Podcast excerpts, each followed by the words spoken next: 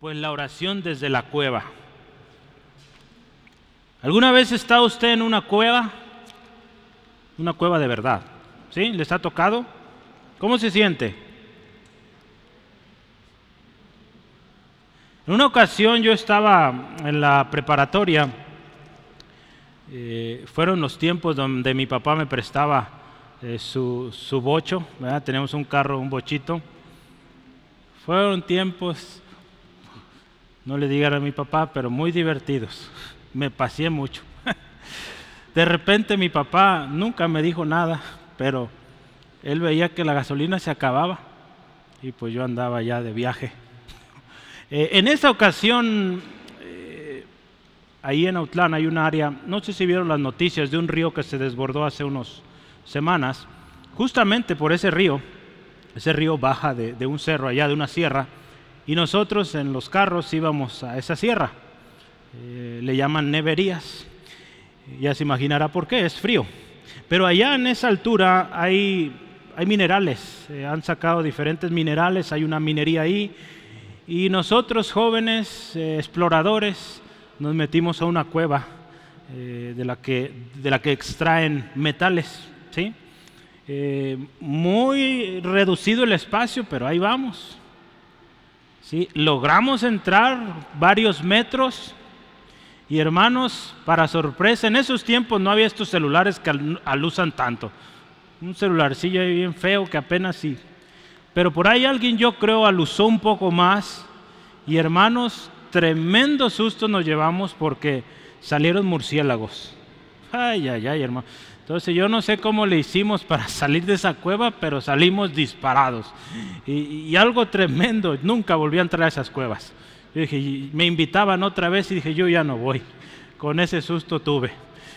Dios me guardó, ¿verdad? No debía haber estado ahí, pero, pero mire, la experiencia en la cueva eh, es dura, es difícil, ¿sí?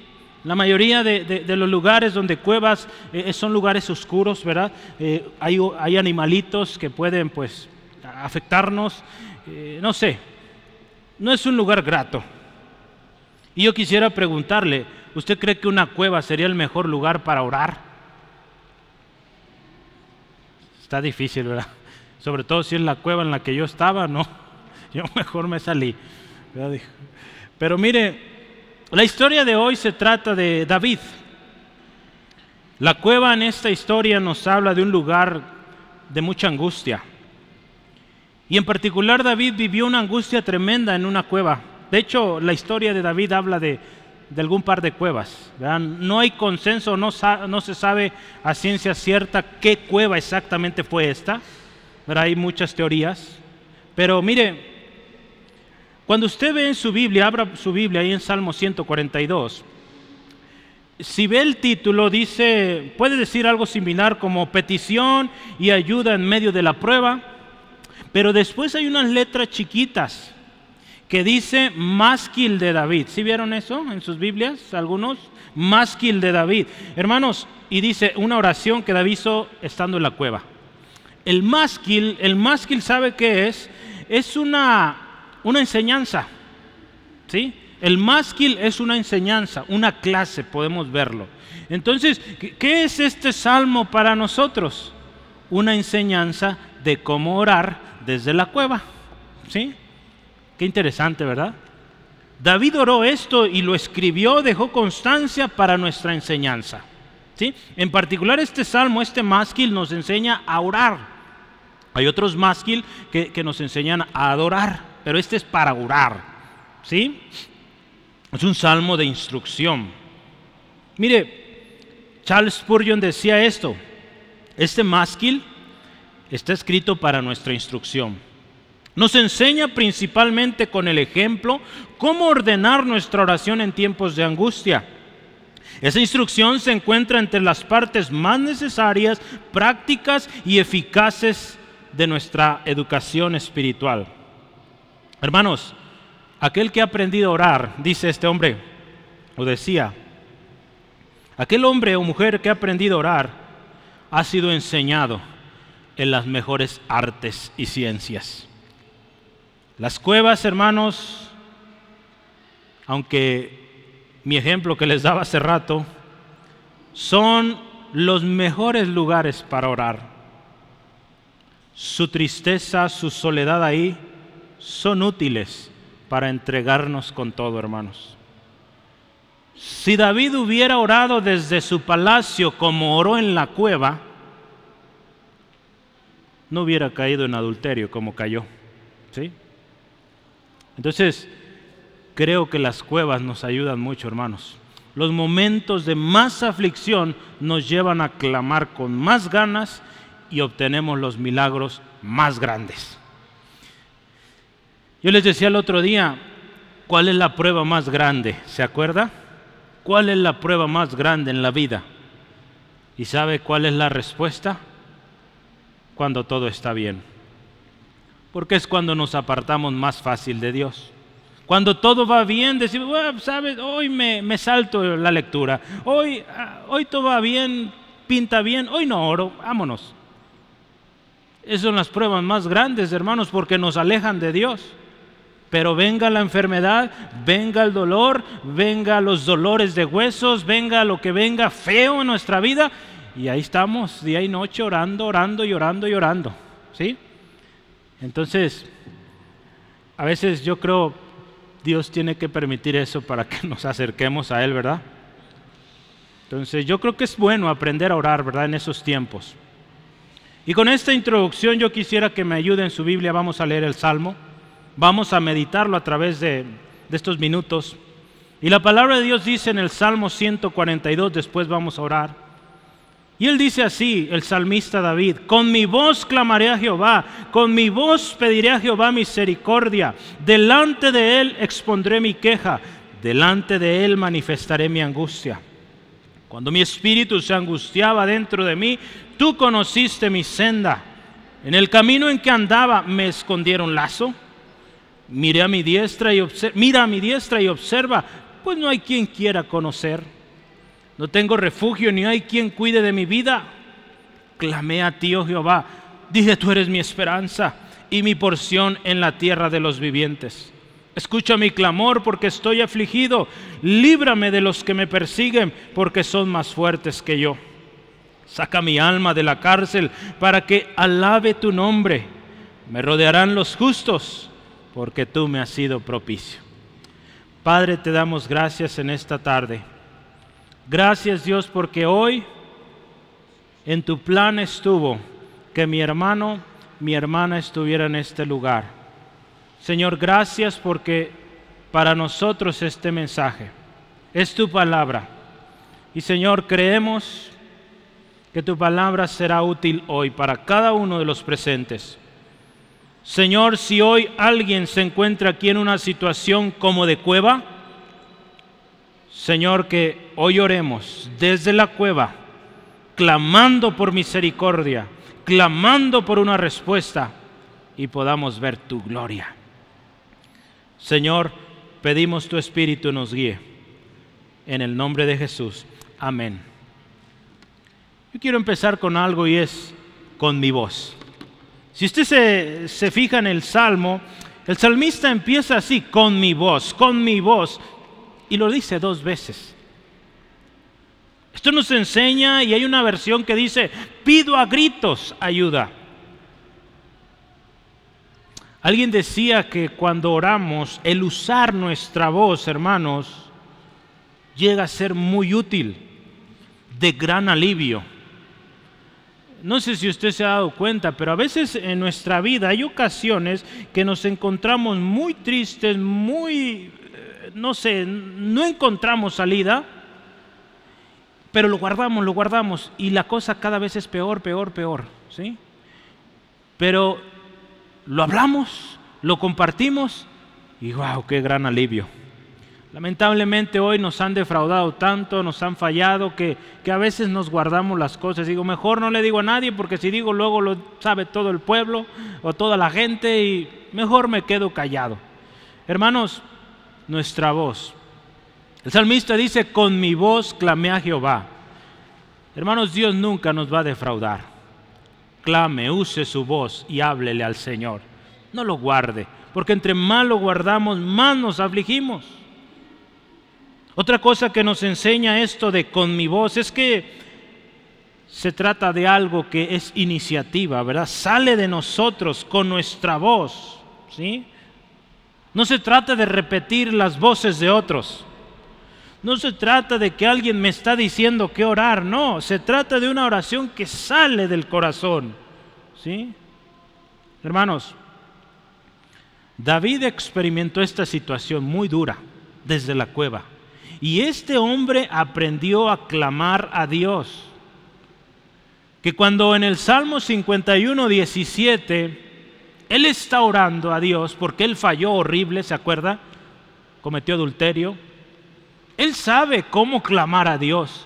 Y él dice estas palabras, al corazón contrito y humillado no lo desprecias tú, oh Dios. David sabe dirigirse a Dios. David aprendió, hermanos, en la cueva y en muchos otros lugares. Aflicción, usted ve la historia de David antes de ser rey, cómo le fue, ¿verdad? Un suegro que lo estaba persiguiendo. Hay un pastor en Estados Unidos, quizá usted lo, lo han escuchado, está ahí en ay, ¿cómo se llama ahí donde vivían mis tíos? Anaheim, ahí cerca de Los Ángeles, ¿verdad? Para no batallar. Anaheim, ¿verdad? Un pastor famoso, yo creo ya sabe quién, pero él en sus predicaciones siempre le tira a la suegra. Pobres hermanas, ¿verdad? Pero aquí era un suegro el que estaba haciendo batallar a David, hermanos. Entonces, gloria a Dios. Aquí todas mis hermanas son muy lindas y aquí yo no uso esos ejemplos, ¿sale? Entonces, hermanas, yo les amo, ¿sí? Y son buenas suegras, ¿verdad? ¿Sí, mis hermanas? Sí, ¿verdad? Aman a sus hijas, aman a sus hijos, a sus yernos, a sus nueras, ¿sí? Gloria a Cristo. Pero mire, aquí hay un suegro que está queriendo a como lugar terminar con la vida de David, por orgullo, por celos, usted sabe la historia. Y esta es la aflicción que vive cada día David. Y ahí él aprendió a orar, hermanos. Cuando él dice, con mi voz fue un grito de tal angustia, hermanos, que él recordaba y lo escribió. En la soledad de la cueva él podía usar su voz tanto como quisiera y por eso hizo eco en esa bóveda donde se encontraba y él clamó a Dios. Es algo bien bonito, me ha tocado estar en el campamento eh, cuando hemos tenido actividades y que me toca llegar antes.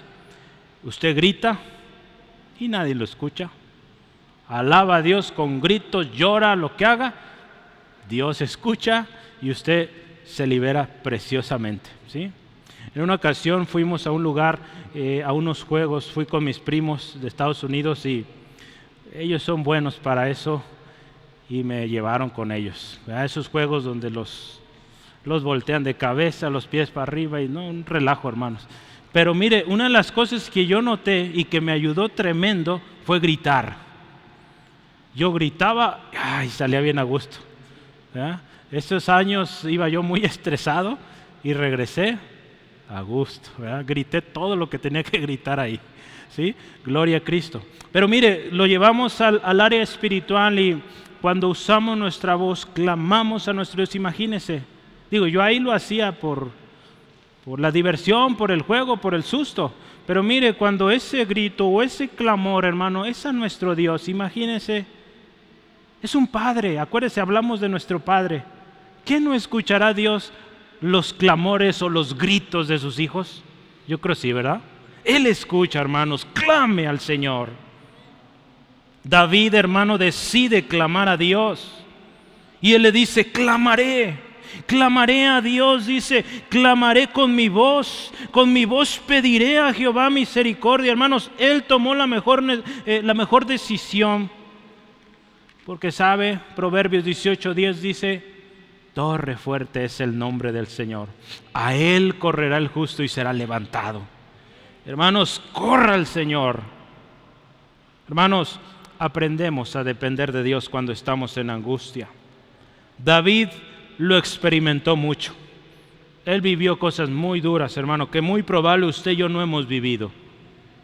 Y sabe, él aprendió.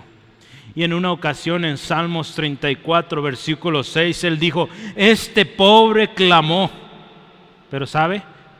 Y le oyó Jehová, gloria a Cristo, y le libró de todas sus angustias. Hermano, yo no sé qué situación estés pasando hoy, pero sabes, clama a Dios, clama a Dios, Él te escucha. Hermanos, nunca olvides que Dios es tu roca y es la roca más alta. ¿Sí? Él es la roca más alta y Él es el único, el único hermano que nos puede ayudar. No importa la circunstancia, tú corre a Él. Salmo 61, quiero leerlo para usted los primeros tres versículos y es el mismo David.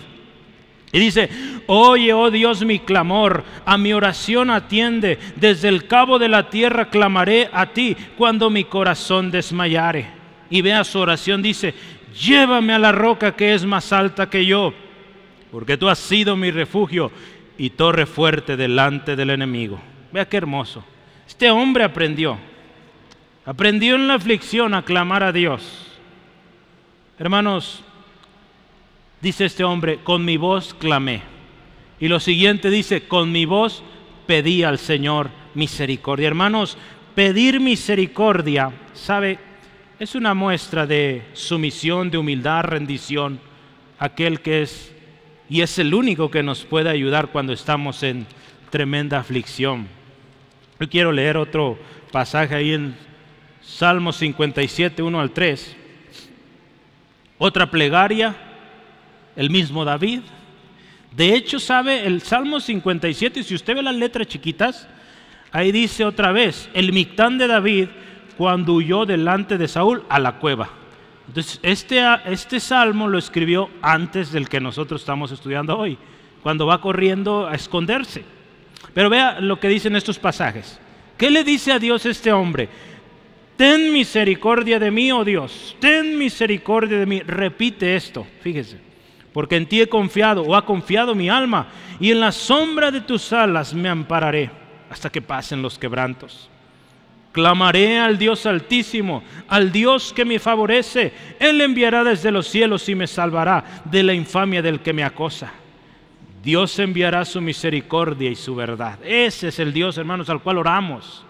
Nuestra roca fuerte. Hermanos, decía un hombre, es bueno orar en plural. ¿Se acuerda el Padre Nuestro? Como dice Padre Nuestro, ¿verdad? Es para orar en equipo, ¿verdad? O en, en comunidad. Pero sabe, en la angustia, cuando estamos en la cueva, yo creo que ahí nos vemos forzados, como el, como el Señor Jesús a decir, Padre, si es posible que pase de mí esta copa, pero que no se haga lo que yo, ¿verdad? Se haga lo que tú dices. ¿Qué nos dice esto? Jesús enseñó a sus discípulos a orar Padre nuestro, pero en el momento de su aflicción, Él pidió por su necesidad. ¿sí? No dijo, Padre, si es posible que nuestra copa, no, era su copa en ese momento. Dice, que pase de mí esta copa. Ahí la oración era personal. La oración de la cueva suele ser oración personal. ¿sí? hermanos, en el versículo 2, si continuamos meditando en esto, dice, hoy todavía no. En el versículo 2 dice, delante de él expondré mi queja. La palabra aquí apenas sí es queja, pero incluso si fuera una queja, decía Spurgeon, podemos aprender de este texto que nuestra queja nunca debe ser de un tipo que nos atrevamos a presentar ante Dios, donde nos quejemos de Dios.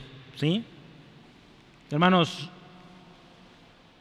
yo creo que habremos de ser sabios, ¿verdad? Porque esto dice, delante de ti expondré mi queja. Es, interesante, ¿verdad? Expondré mi queja. ¿Cómo, es esto? Yo creo que es bueno ver la Biblia y ver ejemplos de esto, ¿sí? Para entender esto de las quejas. ¿Cómo presentar nuestras quejas delante de Dios? ¿Cuántos se quejan? No me diga que no, ¿verdad? Que, llegó cara el agua, que llegó cara la luz, que hoy nos cobraron más. ¿Verdad? Todos nos quejamos, hermanos. ¿Verdad?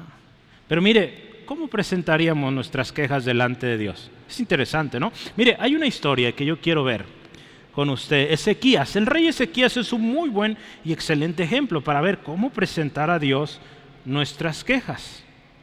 En primera o segunda Reyes, perdón, la historia ahí en capítulo 19, hay, hay un hombre ahí tremendo que está queriendo eh, tomar control y, oprimir al pueblo de Israel, Senaquerib. ¿sí? Y, envía a sus hombres y, maldice, eh, insulta al pueblo, insulta al mismo Dios. Pero sabe, Ezequías cuando recibe unas cartas del mal que les van a hacer, Ezequías dice esto, vea, escuche y vea conmigo 2 Reyes 19, 14. Dice que Ezequías tomó las cartas de su mano, de la mano de los embajadores, después de que las leyó, subió a la casa de Jehová y las extendió Ezequías delante de Jehová. Y oró Ezequías delante de Jehová diciendo, Jehová, Dios de Israel, que moras entre los querubines, Solo tú eres Dios de todos los reinos de la tierra. Tú hiciste el cielo y la tierra. Inclina, oh Jehová, tu oído y oye. Abre, oh Jehová, tus ojos y mira y oye las palabras de Sennacherib que ha enviado a blasfemar al Dios viviente. Eh, mi primer sermón aquí en Centro de Feángulo fue esto, este, este pasaje, hace un buen rato. Estaba el hermano Oscar, todavía estábamos ya compartiendo un día él, un día yo, pero este fue el primero. Y yo lo comparaba con el Padre Nuestro. Tiene mucha similitud. Pero mire, eh, nos enseña tremendo esta lección. ¿Cómo venimos a Dios cuando tenemos una queja? El Señor, mira cómo se está portando, no lo aguanto. No, ¿verdad? Vea cómo lo hizo, cómo lo hizo Ezequías. ¿Cómo llegó con Dios? Escucha esto. Jehová Dios de Israel que moras entre los querubines. Solo tú eres Dios de todos los reinos de la tierra. ¿Cómo empezó? Adorando, exaltando, reconociendo la grandeza de Dios. ¿Qué no nos enseñó Jesús así? Padre nuestro que estás en los cielos, santificado sea tu nombre. Venga tu reino, hágase tu voluntad. ¿Sí? En la tierra así como el cielo. ¿Sí? Muy diferente, ¿verdad? Como a veces llegamos quejándonos de... Esa no es la manera de presentar nuestra queja delante de Dios. Hermanos, Spurgeon decía que cuando nos quejamos, me llamó mucho la atención esto, ¿eh? cuando nos quejamos, él decía, no nos deberíamos quejar delante de los hombres, más bien solo delante de Dios. ¿Cómo ve esto usted? ¿Qué opina? Si tenemos una queja, vayamos con Dios. Porque sabe, a veces llevar nuestra queja con el hombre nos lleva a ofenderles hablar, como eh, dicen, desacomedidamente, o hablar pues algo que no, no hablaríamos si estuviéramos en paz. Hermanos, creo que sería bueno hacerlo. Porque sabe, si usted y yo, claro está, ¿verdad? Hay mecanismos en el gobierno, en las instituciones para presentar quejas, ¿verdad? y son maneras sabias de hacerlo. Pero mire, que nuestra queja primero la llevemos a Dios. ¿Y sabe por qué? Yo pienso que es correcto ir primero con Dios. Porque mire, Dios conoce todo. Dios conoce el contexto. Dios conoce a la persona con la cual usted está teniendo problema. O Dios conoce la situación en la cual usted está batallando. Entonces, ¿qué mejor decirle, Dios, mira, yo no aguanto esto. Ya me desesperé. ¿Qué hago? Y Dios le va a guiar qué hacer. Primero Dios nos va a traer paz, descanso. Ahí nos va a dar lucidez, luz, para poder hacer bien lo que tengamos que hacer correctamente y sin dar mal testimonio, siendo luz otra vez. Hermanos, piense esto. La próxima vez que tengamos una queja, primero vayamos con Dios, ¿le parece? Sí, usted quizá ahí en su empresa, en su trabajo, o si es un tema de gobierno, pues claro, va a presentar la queja donde se tiene que presentar, ¿verdad? Hay mecanismos, pero primero llévelo a Dios. Hace algunos meses estuvimos en una situación muy difícil, hermanos, eh, un tema de, de abogados, qué difícil es eso, hermano. Pero Dios obró de manera preciosa. Y algo que hicimos fue primero, Señor, esto está en tus manos. Las personas se niegan, pero tú eres el juez justo. Y sabe, Dios nos ayudó y lo resolvió. De que nos decían que duraría años aquel problema, aquel litigio, en pocos meses se resolvió y todo en paz. ¿sí? Pero porque corrimos primero a Dios. Corra primero a Dios, hermanos, y presente su situación y Él le va a dar luz, le va a dar paz. Lo que usted necesita para hacer bien. Lo siguiente que David hace ahí, le dice, delante de él manifestaré mi angustia. ¿Sabe? Cuando David dice esto es que no se trata de que Dios no conoce nuestras angustias, Dios las conoce claramente. Entonces no vamos a, Señor, para tu información estoy batallando. Él ya sabe, hermanos. Pero sabe, Él busca que nos acerquemos a Él. Él espera que sus hijos vayan al Padre. ¿Sí? ¿Recuerdas? Lo decía hace rato, ¿cuál es la prueba más grande? Cuando todo va bien, ¿verdad? Cuando nos alejamos del Señor. Y a veces Dios permite que haya situaciones difíciles para que volvamos, nos acerquemos. Hermanos, un hombre decía, el salmista no cayó en el mismo plan equivocado de muchos que, que antes de ir con Dios publican sus, eh, eh, sus problemas, sus penas a aquellos que no les pueden ayudar. Este hombre lo escribió hace 200 años. En ese tiempo no había Facebook, no había Instagram, no había TikTok y todo eso. Pero hoy, hermanos, mucha gente tiene un problema, una dificultad y el primer lugar que va, a ver, vamos aquí a hacer un, live, ¿verdad? Miren mis problemas, estoy triste. Y ahí en el celular aventando toda su tristeza. Hermanos, no es sabio eso. Hay que correr a Dios. Presentemos a Dios nuestra angustia. ¿Sí? y Él tiene cuidado de nosotros. Hermanos, Asaf. Asaf, otro, otro salmista que escribió muchos de los salmos, eh, muy interesante, eh, él también pasó muchos de sus salmos. Usted cuando vea los salmos, vea quién lo escribió. Le voy a invitar a haga eso, haga ese ejercicio. Y le quiero invitar que vayamos juntos al Salmo 73 y, veamos cómo Asaf, ¿verdad? Cómo Asaf, viendo o viviendo una situación muy difícil, él entendió que solo a Dios puede correr, no hay otra. Sí, Asaf, hermano, cuando usted lee sus salmos, muchos de ellos hasta dan eh, de repente desesperación o, o nos entristecemos, pero cuando termina nos gozamos porque él entendió que Dios está en control. Pero mire, Asaf en Salmo 73, Versículos 25 y en adelante dice, ¿a quién tengo en los cielos sino a ti? Y fuera de ti dice, nada deseo en la tierra.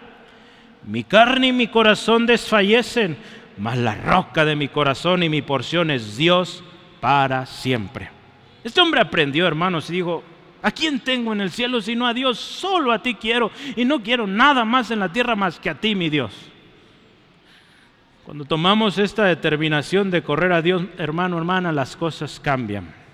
¿Sí? Entonces, primero, con mi voz. Ahora, ¿qué está pasando? En sus notas yo puse esto. En la Biblia de Estudio, Nueva Versión Internacional, ellos llaman a esta sección del versículo 3 al 4, le llaman la descripción desesperada del problema. ¿Sí? Porque si usted se fija primero en el versículo 3, ¿qué, está diciendo el salmista? A ver rápido, mire. Cuando mi espíritu se angustiaba dentro de mí, tú conociste mi senda. En otras palabras dice, mi espíritu está en angustia. ¿Qué indica esto? Que nuestros muy adentros, ¿verdad? Están en terrible angustia, hermano.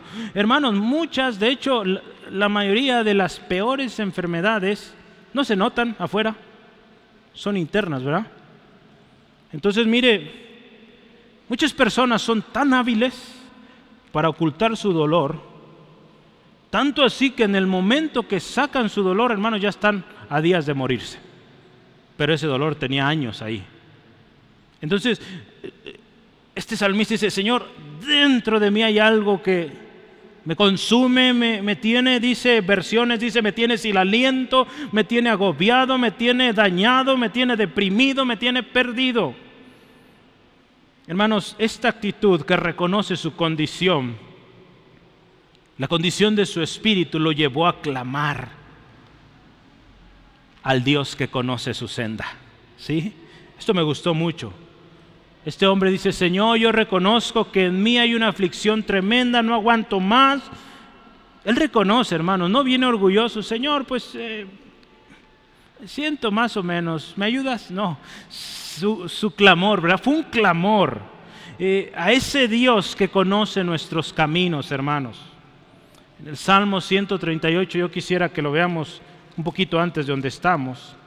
Salmo 138, 7 dice, si anduviere yo en medio de la angustia, tú me vivificarás. Contra la ira de mis enemigos extenderás tu mano y que dice, me salvará tu diestra. Hermanos, cuando venimos a Dios es importante que usted y yo reconozcamos nuestra condición, cómo está nuestro espíritu. ¿verdad? No vengamos religiosos y todo bien, no, hermanos. Porque sabe, Él conoce nuestra situación. Él se acuerda de esto, se acuerda que somos polvo. ¿sí? Él se acuerda de esto, hermano. Entonces a Dios no le podemos engañar. A nuestros hermanos podemos decirle que todo está súper bien, pero Dios no. Dios no lo podemos engañar, hermano. Entonces a Él digámosle, Dios, mi espíritu está quebrado, tronado, no aguanto más. ¿Qué dice siguiendo la historia ahí?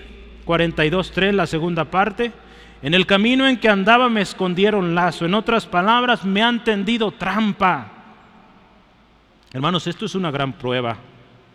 Pero sabe, nuestro Señor es aún mayor. Y nos hace caminar con seguridad en medio del peligro porque Él conoce o Él nos conoce a nosotros y sabe a quién conoce también Dios, a su enemigo. Entonces si su enemigo le tiende, trampa, Dios lo conoce y sabe cómo se mueve y sabe cómo es de mañoso. Nuestro enemigo, el diablo, ¿verdad? ¿Sabe? Dios sabe cómo es y, y Dios va a proveer la salida. ¿Sí? Bendito sea su nombre, amén.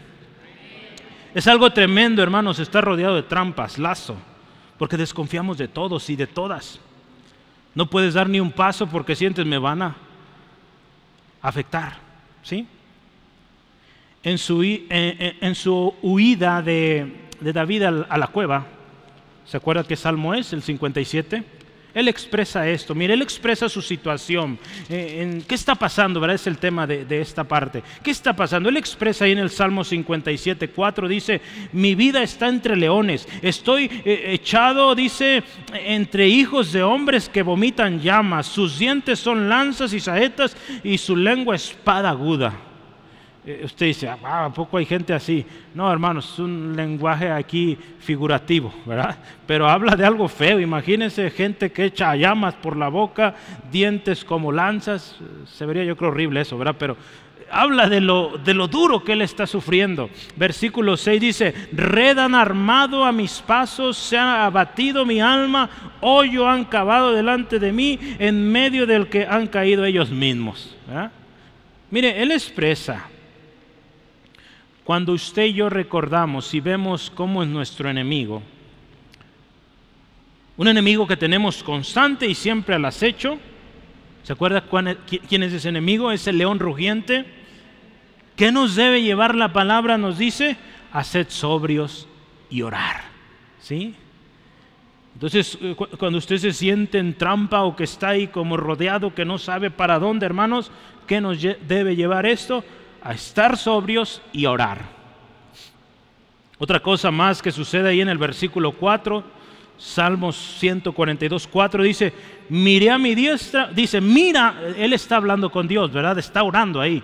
Mira a mi diestra y observa, pues no hay quien me quiera conocer, no tengo refugio, ni hay quien cuide de mi vida. Hermanos, el abogado o el defensor normalmente estaba al lado derecho. Era una práctica hoy, pues eh, es diferente el protocolo, pero normalmente iba a la derecha. Eh, yo me puse a investigar anoche eh, los, los guardaespaldas, dónde suelen estar, si a la izquierda o la derecha. Y, pues no, la respuesta es que hoy en día, pues la mejor que sea, o la, digamos, dependiendo del caso, dependiendo de la persona, de la edad, de la circunstancia, del lugar, depende mucho de esto. Por eso muchos mejor cargan dos, uno a cada lado, otros un montón más. No sé si han visto los videos de los guardaespaldas de Vladimir Putin, el presidente de Rusia, tremendo, hermanos. Pero mire, David dice, mira, mira a mi derecha, no hay nadie, no tengo refugio, me dejaron sin ayuda. El samista ve a su derecho y no encuentra ayuda. Nadie le tiende la mano, ni, ni hay dónde refugiarse y nadie se preocupa por él. Hermanos, este salmista David perdió todo su apoyo. Hermanos, correr al hombre como nuestro primer recurso de ayuda en momentos de angustia no es lo más sensato. ¿Sí? Como cristianos. Como cristianos saben, lo primero que debemos correr es a Dios. Por eso somos cristianos. Porque en el nombre de Jesús vamos al Padre. Y Él nos ayuda, hermanos. Entonces no corra a otro lado, corra al Señor. Hermanos y hermanas, yo quiero invitarle a esto y que el Señor esté a nuestra diestra. Que corramos y, Él está ahí. Extienda su mano, está en una situación difícil, rápido, agárrese del Señor. Y, y va a sentir tanto alivio, tanta bendición. Hay dos, eh, dos, pasajes que hablan de que Dios esté a nuestra diestra. Es Salmo 16.8, mire. Dice la palabra, Salmo 16.8, a Jehová, escuche, escuche bien, a Jehová he puesto siempre delante de mí, porque está a dónde? A mi diestra. No seré conmovido. Si Dios está a nuestra diestra con nosotros, nada nos mueve, hermanos. Por más tremendo que esté eh, la circunstancia, la adversidad, nada nos mueve. Un salmo conocido, Salmo 121, versículo 5 dice, Jehová es tu guardador, Jehová es tu sombra, tu mano derecha. Gloria a Cristo. Si Él está ahí, hermanos, no hay por qué preocuparse. Cuando nuestro espíritu desfallezca como el de este hombre, acuérdese que Él está con usted, a su diestra. Hermanos, Jesús nos da un tremendo ejemplo cuando él se encuentra en gran angustia, eh, está a, punto de ir al Calvario, eh, yo quiero que vea cuál fue su expresión, qué nos enseña el Maestro, aquel que nos enseñó a decir Padre nuestro que estás en los cielos. ¿Qué, qué oró el Maestro? ¿Se acuerda? Véalo conmigo, por favor. 26 de Mateo 37 al 39. ¿Qué fue y dijo el Maestro a su Padre? Y tomando a Pedro y a dos hijos de Zebedeo, comenzó a entristecerse, escuche esto, y angustiarse en gran manera. Ya está a punto, hermanos, de ser llevado al Calvario. Entonces Jesús les dijo, mi alma está muy triste hasta la muerte. Dice, quédense aquí y velad conmigo. Yendo un poco adelante, se postró sobre su rostro, orando y diciendo, escuche, Padre mío, si es posible, pase de mí esta copa, pero no sea como yo quiero, sino como tú. Eso nos enseñó el maestro. Él está en una tremenda aflicción. Y lo único que les dice a sus amigos, a sus discípulos, les dice, ¿saben? Estoy muy triste hasta la muerte, oren conmigo por favor. Y él dice, yo voy a orar con mi Padre. Y va a su Padre, hermanos que así lo hagamos, hermanos. Corramos a nuestro Padre. Yo quiero cerrar, este es el último subtema. Clamé a ti, oh Jehová. Si usted ve el Salmo, ahí es donde empieza la oración. Ahí es donde empieza la oración. Clamé a ti, oh Jehová. Dije. Y ahí empieza. ¿Sí? ¿Cómo dijo David? Todo lo anterior es descripción de la situación, pero aquí es donde ahora sí empieza a orar. Aquí viene la oración pidiendo rescate. ¿Qué le dice primero a Dios este hombre? David, en angustia, en tribulación. Versículo 5. Clamé a ti, oh Jehová, dije. Empecemos esto. Tú eres mi esperanza y mi porción en tierra de los vivientes. Si se fija, no llegó quejándose Tú eres mi esperanza, mi porción. El salmista comienza reconociendo quién es la única esperanza, su porción aquí en la tierra, hermanos. No está diciendo o buscando la porción o el sustento del hombre, está buscando y dice, yo reconozco que tú eres mi proveedor. Asaf dijo en otra ocasión, ¿a quién tengo en los cielos sino a ti? Dice, y fuera de la tierra dice, no quiero nada más. Dice, fuera de ti, perdón, nada deseo en la tierra. Hermanos, no hay otro viviente o no hay otro hombre o mujer, institución, ¿sí? Que nos pueda ayudar en el tiempo de angustia como nuestro Señor. Él es nuestra única esperanza. Hermanos, ¿usted se acuerda de la oración del Padre Nuestro? Tuvimos siete semanas recordándolo, entonces sí se acuerda. Pero yo quiero recordarle dos cosas. Padre nuestro que estás en los cielos, santificado sea tu nombre, venga tu reino, hágase tu voluntad, como en el cielo, así también en la tierra. ¿Nos suena esto algo? Muy similar acá, ¿verdad? Dios, reconocemos que tú eres el Señor, que estás en los cielos, que tú gobiernas, que tú eres el Rey. ¿Sí? Hermanos, la palabra de Dios dice ahí en Romanos 14, sea que vivamos, sea, como, sea que muramos, somos, dice, del Señor. Hermano, hermana, tu vida está en las manos de Dios. Nuestra vida está en las manos de Dios. Yo creo que haremos bien en poner toda nuestra esperanza en Él porque Él es nuestro dueño, nuestro Señor. ¿sí? Pon tu vida en sus manos, hermanos. Él es nuestra porción. Eh, porción nos habla de sustento o herencia también. Recordemos las palabras del Maestro cuando dice, el pan nuestro de cada día, dánoslo hoy. Jesús nos enseña esto. Él es Jehová Jireh, nuestro proveedor. Él le dice al Señor, escucha mi clamor, hermanos. Nuestro Dios sabe, es un Dios que escucha. Sí, hermanos, Él escucha. Corramos a Él. Corramos todos a Él, hermano. Esto es glorioso, hermanos, saber que nuestro Dios es un Dios que escucha y no es como esos dioses falsos. ¿Cómo son esos dioses falsos? Acuérdese, mire, eh, Salmo 115, 6, escuche esto. ¿Tienen orejas? ¿Sí? No oyen tienen narices, no huelen. Manos tienen, no palpan. Tienen pies, mas no andan. No hablan con su garganta. Semejantes a ellos son los que, los que los hacen y cualquiera que confía en ellos. Escucha esto. Oh Israel, confía en Jehová. Él es tu ayuda y tu escudo casa de Aarón, confiad en Jehová, Él es vuestra ayuda y vuestro escudo. Los que teméis a Jehová, confiad en Jehová, Él es vuestra ayuda y vuestro escudo. Hermanos, nuestro Dios es un Dios que escucha, que habla, ¿sí? Que se mueve. Gloria a Cristo, hermanos. Hay que, hay que orarle a Él, hay que clamarle a Él. A veces eh, clamamos a tanta cosa antes que ir y correr al Señor, hermanos. ¿Por qué estoy afligido? Dice este hombre. Señor, a ti, escucha mi clamor porque estoy muy afligido, hermanos. Eh, un resumen aquí dice, este es su argumento delante de Dios. David se encuentra reducido en una condición tan triste que si no es rescatado está en ruinas. Los hombres bondadosos, decía Charles Spurgeon, no pueden ser solo bajos, sino muy bajos. Y esto no debería ser motivo para dudar de la eficacia de sus oraciones, sino más bien una súplica al Señor porque deberían tener especial atención. Hermanos, muchas veces eh, cuando estamos en una situación difícil es que eh, pensamos esto, decimos, es que me he portado muy mal y Dios no me ayuda. y a veces pensamos, mejor que otro ore por mí.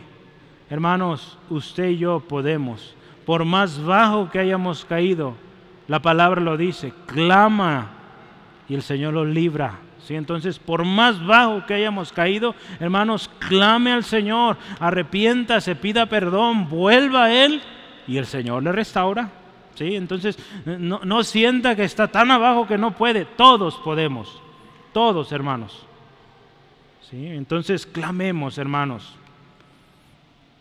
Líbrame, dice ahí el versículo eh, si seguimos en la historia, versículo 6, que dice ahí, escucha mi clamor porque estoy muy afligido. Y luego dice ahí, líbrame de los que me persigan porque son más fuertes que yo. Hermanos, Saúl, sus cortesanos estaban en el poder y podían pedir ayuda de todos, eh, de todo aquel, oye, ¿quieres que te dé un buen puesto? Mira, encuéntrame a David y lo tienes. Saúl tenía el poder, tenía el dinero, tenía los recursos para contratar a cualquier mercenario y agarrar a David. Aparte de eso, eh, Saúl era el rey. La ley estaba de su lado. David, delante de la ley en ese tiempo, era un prófugo. Entonces, todo estaba en contra de David. Por eso él dice, los enemigos que tengo son más grandes que yo. David, hermano, Aquel joven valiente, ¿se acuerda? Que venció a Goliat, a un gigante. ese pequeño todavía sigue recordando que él es pequeño, que hay gigantes alrededor suyo. Usted se fija, no se le subió el orgullo y dice, no, es que yo ya he vencido a mil y a diez mil, era como cantaban ahí. No se le subió. Él sabe que él sigue siendo pequeño y que hay gigantes más grandes que él. Pero lo más hermoso es que sabe que con él está el más grande, Jehová de los ejércitos. Esto es lo poderoso, hermanos, que este hombre entiende, mira, sí, allá afuera, hermano, hermana, hay gente, hay organizaciones que, que su objetivo es dañar, erradicar el concepto de familia. Los cristianos perseguidos quieren eliminarlos, quieren evitar que conozcan de Cristo. Pero saben, nuestros hermanos en Cristo ya dicen, no, ¿sabes? Conmigo está el más grande y yo voy a seguir. Y gloria a Cristo, están sucediendo cosas preciosas, tremendas allá en el Medio Oriente, hermanos. Una iglesia creciendo de manera tremenda, hermanos. Usted no se imagina, Dios está obrando. Y el otro día platicábamos un tema interesante, y es que, hermanos, a muchos allá, ¿sabe cómo Dios les está hablando? Usted no puede traer una Biblia allá y predicarles con la Biblia. Entonces, ¿sabe qué está haciendo el Señor allá últimamente? Bueno, no sé cuánto tiempo tenga esto, pero yo escuché un testimonio que, que el Señor Jesús se les está presentando como se le presentó a Pablo. ¿Sí? Y les dice, yo soy el camino, la verdad y la vida. ¿Sí? Y a mí tienes que adorar. Y ahí donde están ellos adorando a Alá, postrados, ahí el Señor Jesús les da esa palabra. Hay un testimonio de una mujer, una madre de familia, que eso pasó. Ella está ahí adorando a Alá con todo su corazón. Y ahí, hermanos, Nadie le había compartido, una hermana le había hablado hace mucho, pero mire, ahí Jesucristo en una visión se le aparece y dice, yo soy el camino y la verdad y la vida y a mí me tienes que adorar. Esa mujer corre a su casa y le dice, vi a un hombre que me dijo que él es el camino y la verdad y la vida. Y para ese momento, ¿sabe qué? Una de sus hijas ya es cristiana, pero a escondidas. Y esta hija saca rápido la Biblia, mira mamá, este es el que te dijo, este es el Jesús, es Jesús el que es la, el camino, la verdad y la vida. A Él vamos a adorar mamá. Y gloria a Cristo, esa familia está viniendo a Cristo, hermanos. Dios está obrando, hermanos. Entonces, hermanos, Él nos libra de esos gigantes. ¿sí? No hay gigante más grande que nuestro Dios. Aunque hayamos, hermanos, aunque hayamos vencido al gigante de hoy, que fue grande, nunca olvidemos que seguimos siendo pequeños, ¿sí? Y que el más grande está con nosotros. No nos sintamos grandes, el grande es Dios, ¿sí? Y, usted no se lo olvide, somos pequeñitos pero con el grandísimo, con el que nadie puede vencer, con el altísimo, ¿sí? Entonces, y vamos a vencer. En otro episodio de la vida de David, en el Salmo 34, 19, él dice, muchas son las aflicciones del justo, pero de todas le librará Jehová. Hermanos, una y otra vez tenemos que recordar quién es el que nos libra, quién es quien nos librará. Hermanos, dice aquí la historia, claman los justos ellos claman y es el Señor que los oye y Él es el que los libra. ¿Sí? ¿Cuántas veces le digo a su pueblo, estén quietos, tranquilos, yo pelearé sus batallas? Y tremendas victorias tuvieron, hermanos. Dios es invencible y a Él tendremos y haremos bien en clamar. Salmos 34, 17, yo quiero leer este texto, lo leí hace rato uno cercano, pero voy a leerlo de nuevo. 34, 17 dice, claman los justos otra vez, y Jehová los oye y los libra de su ruina. La última cosa que David le dice a Dios en su oración es, sácame de la cárcel. ¿Sí? Saca mi alma de la cárcel para que alabe tu nombre. La angustia de David es comparada a una prisión, hermanos sin tener opciones a dónde correr, rodeado por muros oscuros, fríos. Y él dice, Señor, sácame de aquí, no puedo más. David clama a Dios que lo saque de esa cárcel, hermano, y tiene un motivo especial. ¿Sabe para qué quiere que lo saquen? Para alabar tu nombre. Gloria a Cristo. Una oración que comienza con aflicción está terminando en adoración. ¿Sí?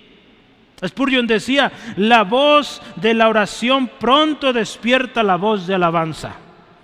Cuando usted y yo empezamos a orar, quizá con aflicción, tristeza, dolor, hermanos, terminamos alabando. Por eso aquí empezamos orando y véngase a la oración. Porque ahí derramamos nuestro corazón delante de Dios. Si hay alguna situación, oramos juntos y después nos ponemos a cantar, porque ya hemos descansado de aquel problema. ¿Sí? Este es el corazón de un adorador, hermanos. Uno que adora en todo tiempo, en todo lugar, tanto en la huida como en el escondite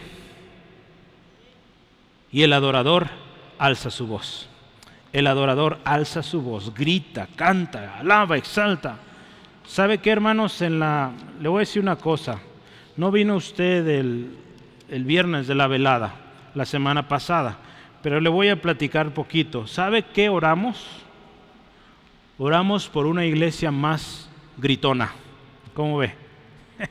una iglesia, oiga, Ahí la lleva. No asustes, Raúl, ahora sí me asustaste. Otra me lo espero, pero ahora no. Una iglesia que alabe al Señor con todo, ¿sí? Que seamos expresivos, ¿sí? Hace falta, hermanos. Poco a poco vamos, ¿sí? Yo le digo, yo soy a veces muy serio y a veces contagio esa seriedad, pero estoy también trabajando en ser más expresivo, ¿sí? Mire, yo quiero que vea esto rápido. ¿Cómo es este que alaba a Dios? Pronto está mi corazón, oh Dios, mi corazón está dispuesto. Que dice el salmista, cantaré y trobaré salmos. Despierta alma mía, despierta salterio y arpa. Me levantaré de mañana, te alabaré entre los pueblos, oh Señor, cantaré de ti entre las naciones. Porque grande es, grande es hasta los cielos tu misericordia y hasta las nubes tu verdad. Eh, eh, David está corriendo porque lo vienen persiguiendo y esas palabras dijo. Te voy a alabar entre los pueblos, te voy a exaltar, porque grande es tu misericordia.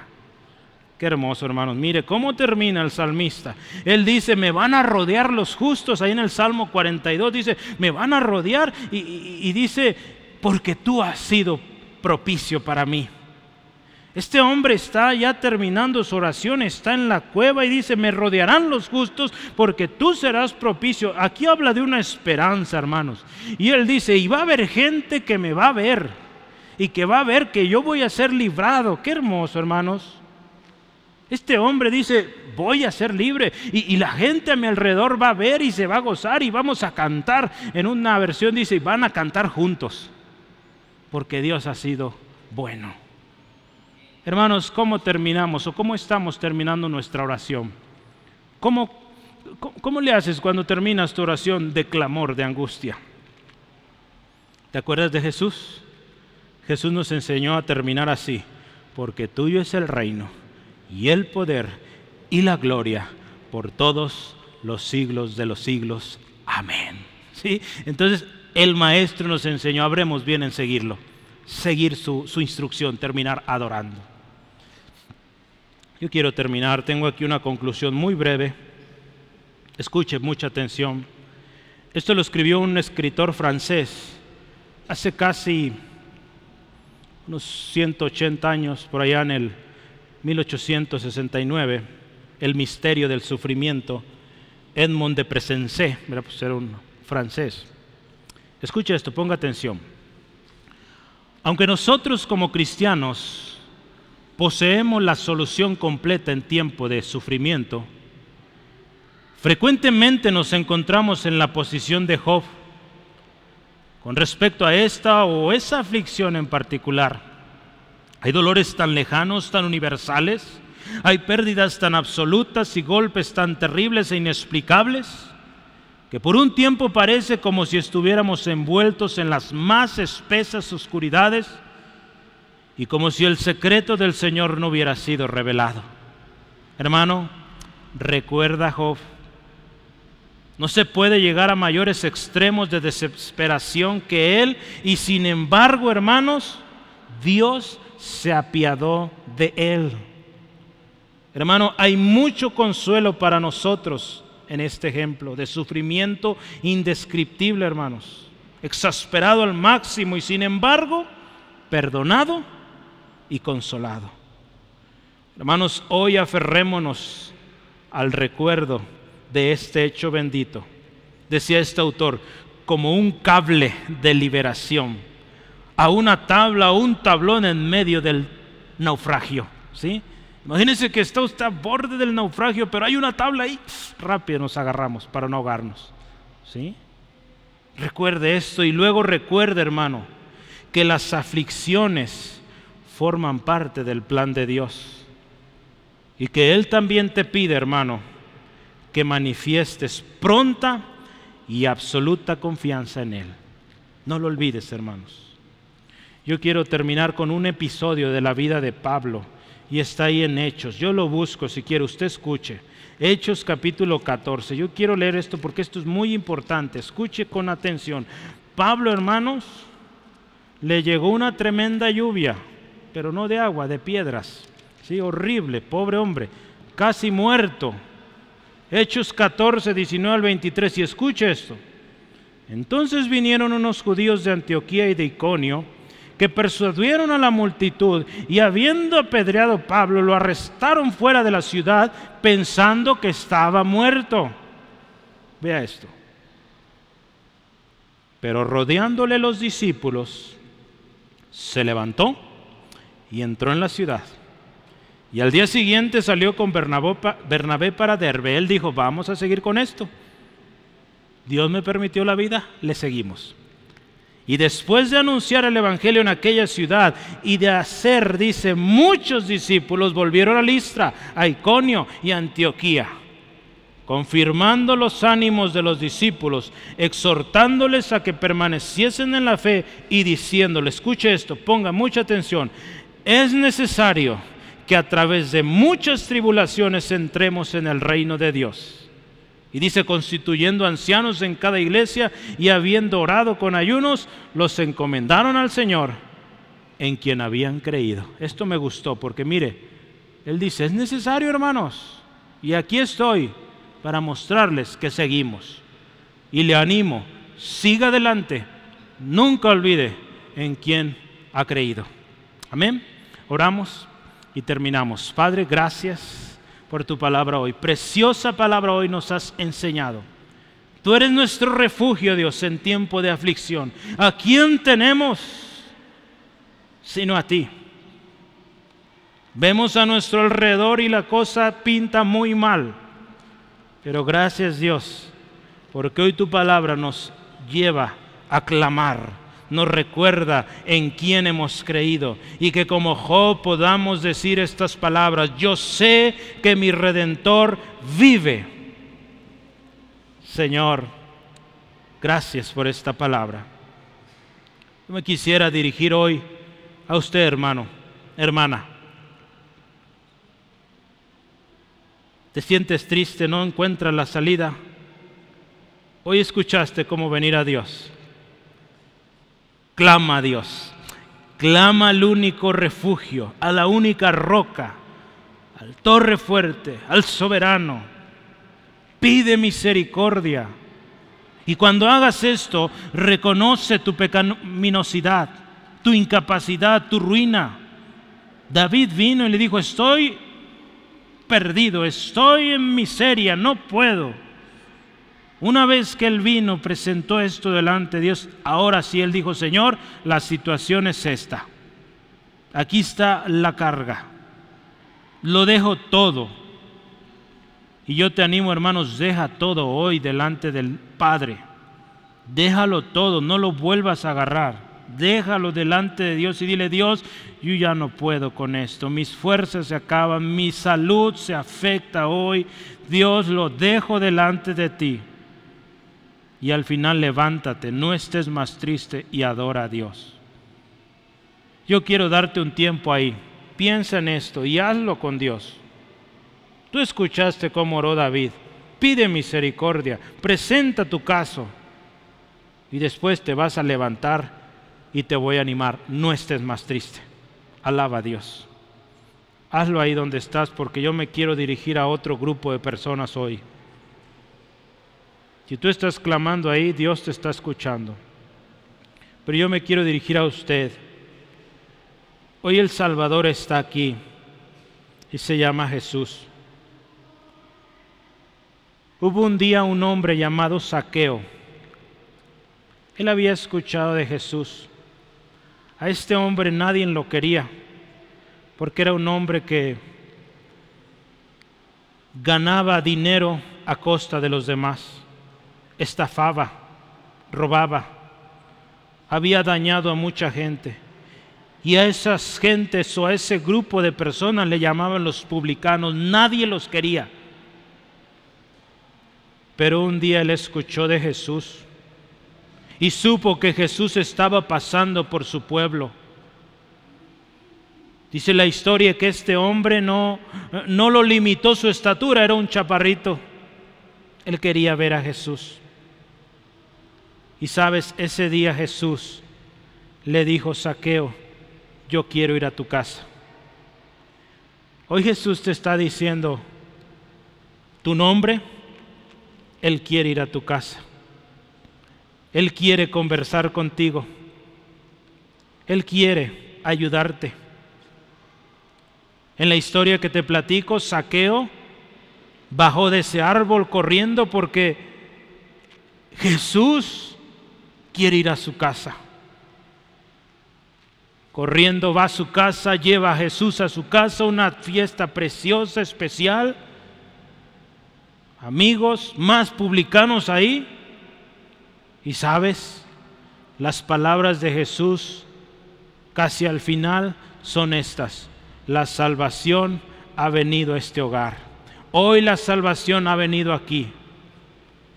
Si tú hoy te encuentras perdido, Jesús hoy te dice, quiero ir a tu casa. Yo te invito hoy, ¿por qué no lo aceptas? Dile, sí Jesús, ven a mi casa. ¿Cuál es tu casa? Pues es tu corazón. Dile sí a Jesús. Si tú quieres hacerlo, yo voy a orar. Tú puedes orar ahí como tú gustes, pero yo trato de ayudarte un poco, una guía, pero tú con tus palabras es sencillo. Dile a Jesús, Jesús, ven a mi casa. Reconozco que soy pecador, que he estafado, he hecho lo malo, he ofendido, he lastimado a mucha gente, pero Jesús, ven a mi casa, por favor. Dile, Jesús, reconozco que he pecado. Jesús, te pido perdón. Y hoy te pido que estés en mi casa, permanezcas en mi casa. Dile a Jesús, Jesús, sé mi Señor, sé mi Salvador en mi casa. Que tú seas el único que recibe alabanza, el que nos dice cómo hacer las cosas en mi casa. Sé tú el Señor de mi casa, de mi vida y también de mi familia. Te doy gracias, porque lo que tú hiciste en la cruz es por mí. Acepto tu perdón y hoy acepto también tu salvación para mí. Todo esto doy gracias y me dedico ahora a restituir, a vivir como tú quieres que viva. En el nombre de Jesús. Amén, aleluya. Hermanos, si tú clamaste hoy, yo quisiera orar para terminar contigo y, y decirle a Dios que te ayude, si me lo permites ahí donde estás, con tus ojos cerrados, no te distraigas. Padre, en esta tarde yo ruego delante de tu presencia, tú ya escuchaste el grito de desesperación, quizá no audible a nuestros oídos, pero en el corazón hay algo que grita un dolor horrible, Señor. Ten misericordia, Padre y atiende esta oración a este corazón que llora, que clama a Dios. Sé propicio, Dios, a este hombre, a esta mujer. Atiende al clamor, Dios. Ten misericordia, Dios, y que hoy tu palabra ministre paz, ministre restauración, ministre ese abrazo que necesita, esa provisión que necesita, esa guianza, esa luz que resplandezca en su camino. Señor, glorifícate en esta vida. Y Señor, que escuchemos testimonios de hombres, mujeres que aprendieron a clamar en tiempo de angustia y que fueron librados de su ruina, porque tú, Jehová de los ejércitos, los has librado. Todo esto lo creo en el nombre de Cristo. Amén, aleluya. Gloria a Dios.